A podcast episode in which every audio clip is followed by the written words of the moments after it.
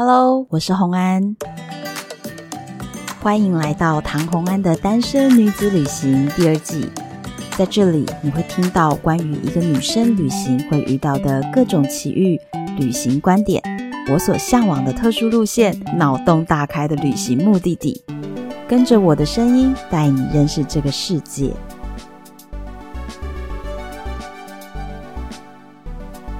Hello。欢迎回到唐红安跟你聊聊天的单元。诶，这是不是一个新单元呢？其实是因为今年已经就走到了最后，但是其实有一直以来跟随着我从 Podcast 刚开始就一直在听节目的朋友，应该会知道，这一年多来，我其实状况非常的辛苦，然后也遭遇了很多不顺利的事情。那我从大概二二年底吧，就已经开始。没有办法很稳定的更新，然后到今年呢，一度变成两个月才更新一次。这个是 Apple Podcast 上面算出来，我的更新时间居然是这么久。那最近有尽量的能够去把一些录音的排程把它排出来，希望可以让大家觉得不用等那么久就可以听到。因为其实今年有好几场、好几场讲座，我今年的讲座可能就讲了大概快要十五场的讲座。这十五场讲座见到了非常非常多的听众朋友们来到现场，那有一些人有跟我相认，有一些人可能不好意思，然后回去以后才传了一些照片给我，说其实他今天在现场。大家见到我的时候，很常都会跟我说一句话，就是啊，希望你可以赶快更新。真的是非常非常的感动啊！就是谢谢大家对我这么支持，即便是二零二三年，我整个状况努力的在恢复中，然后再加上我的摩洛哥的工作实在是太忙了，然后所以就真的有忽略了这个录音的这个排程。但是到了年底呢，我还是希望能够有一个特殊的小小的节目跟大大家分享。今年我希望给大家的一个很棒的一个 idea。其实这个想法，我觉得是源自于吸引力法则。不知道听众朋友们，你们有没有加入我的个人的一个赖群组呢？我的这个赖的社团里面，现在几百人的听众朋友在里面吧。其实真的算是人数非常少的。我觉得真的就是我不在任何其他的地方去宣传，我也没有在脸书上什么去说我有这样的一个社团。真的，你是听众，你才会知道有这样的一个社团。那你就来到我的赖群组里面。那资讯在哪里？我现在会放在下面的资讯栏。你就可以点进来，就加到赖群组里面。这个赖群组哦，我今年才决定说开一下好了，因为其实很多时候我真的太忙了，忙到没有办法去录音，或者是录了音我没有空去剪接。但是我至少在这个赖群组里面，如果生活有些小事情可以跟大家分享。那我不知道大家有没有在加入赖群组？大家很好玩是，有一些赖群组非常非常爱聊天。我说是别人的哦，就是很爱聊。像那个喵爸喵妈是我的好朋友嘛，他们的那个赖群组聊天真的是聊到爆炸哎，每天那个几千则的讯息，互相之间大家也会去做讨论一些行程。可是我的赖群组非常有趣哦，好像就是我在讲话，其他人就是回应我，然后大家互相之间呢，并没有很想要认识。可是我觉得也很有趣了，会不会其实赖群组上面的粉丝们的个性，就相当于是我的个性？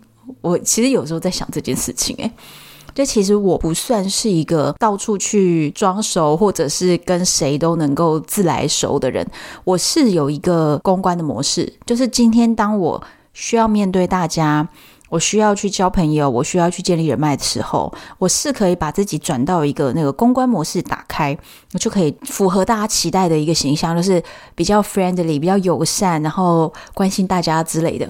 但是我整个人并不是一个随时随地都是在这个状态的人，很多时候。比如说，就连朋友之间想要约，比如说又去露营，我就会觉得露营这个活动呢，重点就是很多闲时间，就是坐在那边吹吹风、看风景。那那坐在你身边的人就很重要喽。所以，如果今天这个露营活动约我的人，我觉得我没有很喜欢，或者是我觉得我跟他没有那么轻松的相处，那我就可能会拒绝。我就觉得那我不想去，因为我觉得太累了，这样还要相处，真的太累了。有一些人真的或许可以从这些社交活动里面得到能量，但对我来说不是一定的。就是能够在一个适当的人、适当的场合、适当的时间，对我来说可以，但是其他时候就不一定。所以我才说，我比如说就要去讲座的时候啊，需要邀请来宾来录音的时候啊，我都可以展现出对方期待看到的唐红安的样子，但真的不是永远是这个样子。所以是不是因为这样？其实你们听我的声音和一些我聊天的感觉，其实你们跟我是同频率的人，所以你们也不是想要随随便便在群组里面互相聊天的呢。因为偶尔群组里面会有一两位听众是比较热情一点的，他们会主动聊天或分享一些事情，大家都不回应，诶，我就觉得真的很有趣。所以通常这个时候我，如果我看到了，会赶快出来回一下，因为我觉得大家会聚在这个群组里面。真的都是谢谢大家，是为了我，因为喜欢我嘛，所以才愿意在这个群组里面。所以我会在这边回答大家，然后跟大家做一些分享，还有一些生活里好小的事情，有的时候根本就不可能去录音啊、写部落格啊都不会，那就是简单的跟大家在群组里面分享一下，所以算是跟大家最贴近的一个地方。那今天我在这个群组里面呢，做了一个小小的投票，这个投票呢很有趣哦。念给大家听一下，我觉得非常非常的有趣，也跟我今天想跟大家分享的主题有关。我问大家，你相信什么？我列了几个项目，可是我后来发现我少列了哦。但是呢，我我先列了几个项目，大家就在这个项目里面去做投票。第一个，你相信吸引力法则吗？你相信外星人吗？相信星座吗？相信紫微斗数吗？你相信有神论？相不相信数学几率？还是？你只相信科学？好，我列了这几个项目，结果超有趣的。目前我录音的这个时间点，因为我才刚开这个投票，可能一小时吧。目前有六十几个人参与投票。吸引力法则啊，占了百分之九十八都相信吸引力法则。有投票的人百分之九十八都相信哦。那外星人的话就占了百分之大概六十，相信星座的人百分之四十五。然后紫微斗数相信的也只有百分之四十五，那相信有神论的大概百分之五十，相信数学几率的百分之七十。可是这件事情很好笑，我就在群组里问大家：不相信的人，请问你是要颠覆数学吗？因为数学几率你还能怀疑吗？结果大家就回复我，好几个人回复我说，数学几率因为我们跟他不熟，是一个不能理解的范畴，所以没有办法相信。所以这就印证了一句话：数学不会就是不会啊，很有趣啦。那再来是，其实有大概百分之十五左右的人选择了我只相信科学，我也蛮惊讶的。我惊讶的点什么？第一是有百分之十五的人只相信科学，他其他都不相信诶。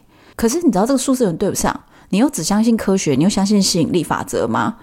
反正这还是说这不冲突，因为吸引力法则是科学的，没关系。反正我们这个没有说非常严谨哈，只相信科学，然后就觉得说其他东西是不是都偏迷信啊？我也觉得嗯，蛮值得讨论的。但是我是非常非常高兴，大家都相信吸引力法则啊！就后来大家还有更有趣的内容了，有一个朋友 Eddie 说，我相信蜥蜴人。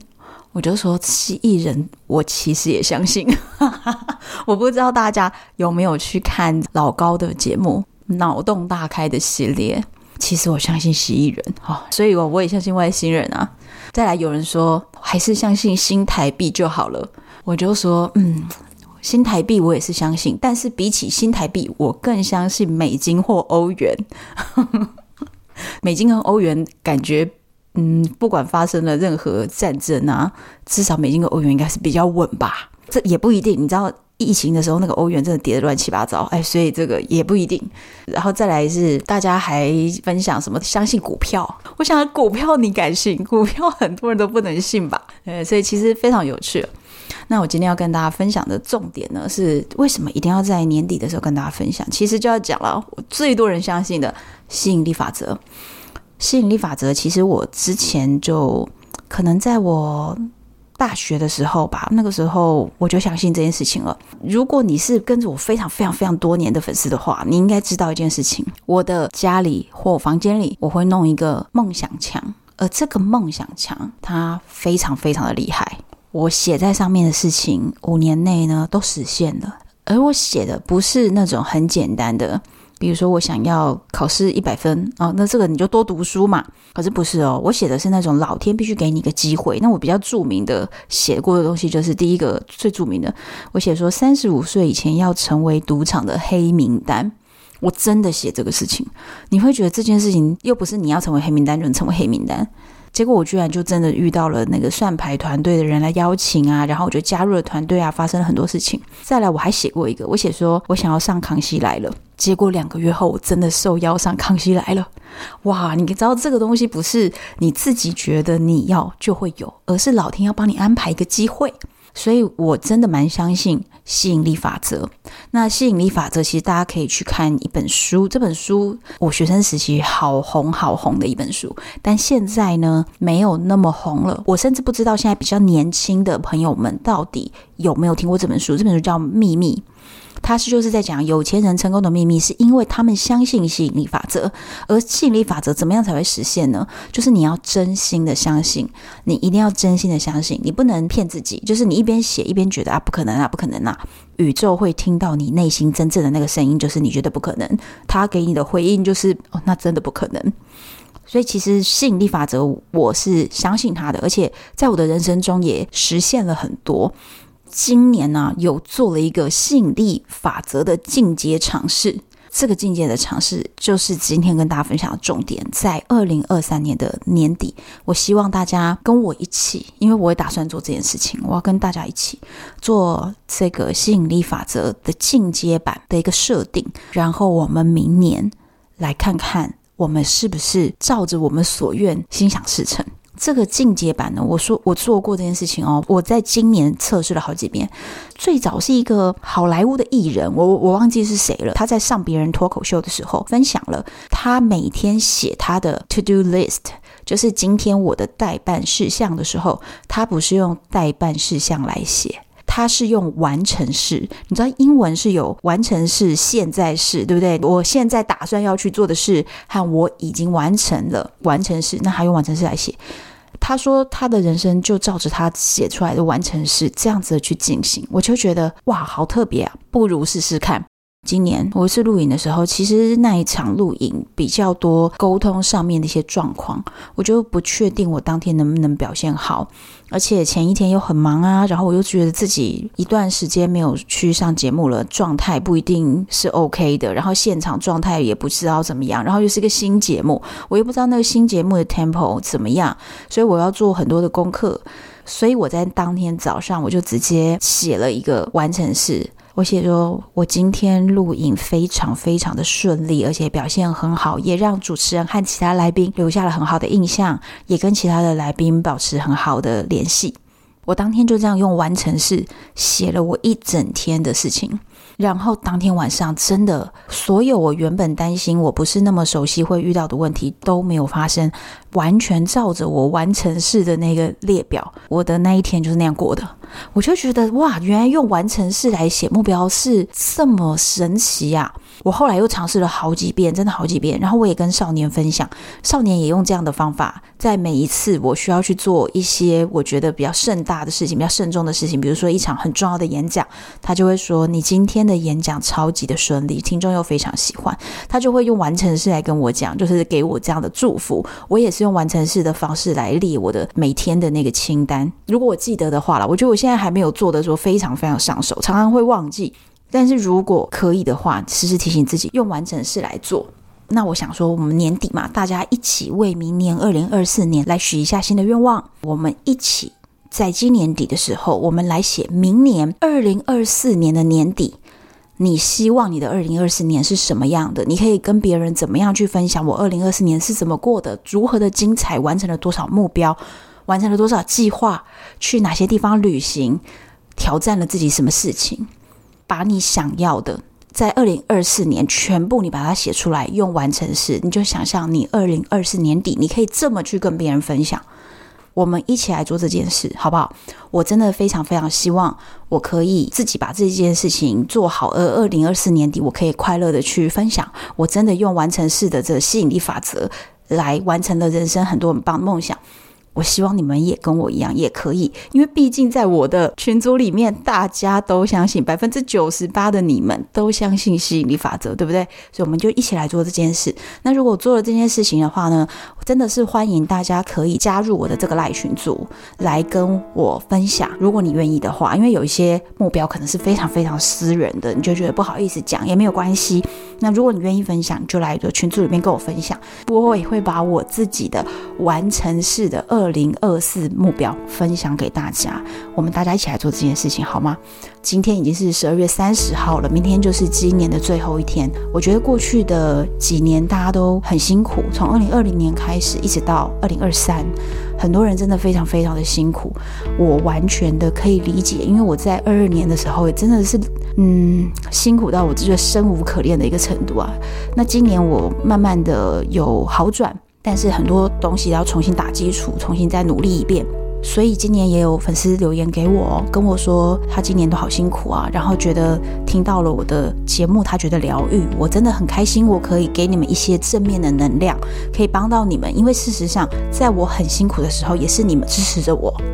那我们希望大家二零二四年都一起过得越来越好哦，跟我一起分享好吗？二零二四年我跟少年会有一个很棒的计划，我们会到国外去旅行，很多的东西，我之后再请少年来跟我分享一集，来跟大家分享我的计划，在群组内就会看到我最多的分享，好吗？祝大家新年快乐，二零二四年我们都要过得更好哦。我是红安，拜拜。